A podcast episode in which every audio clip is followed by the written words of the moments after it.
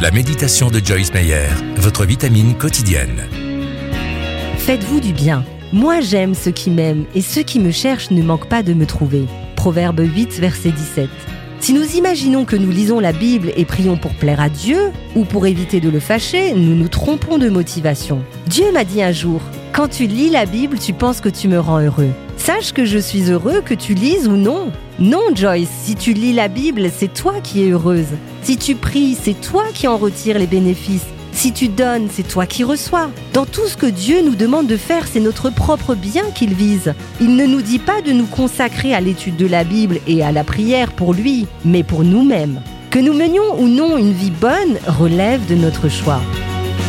Si vous souhaitez avoir plus d'encouragement de Joyce Meyer, abonnez-vous gratuitement à la newsletter sur joycemeyer.fr.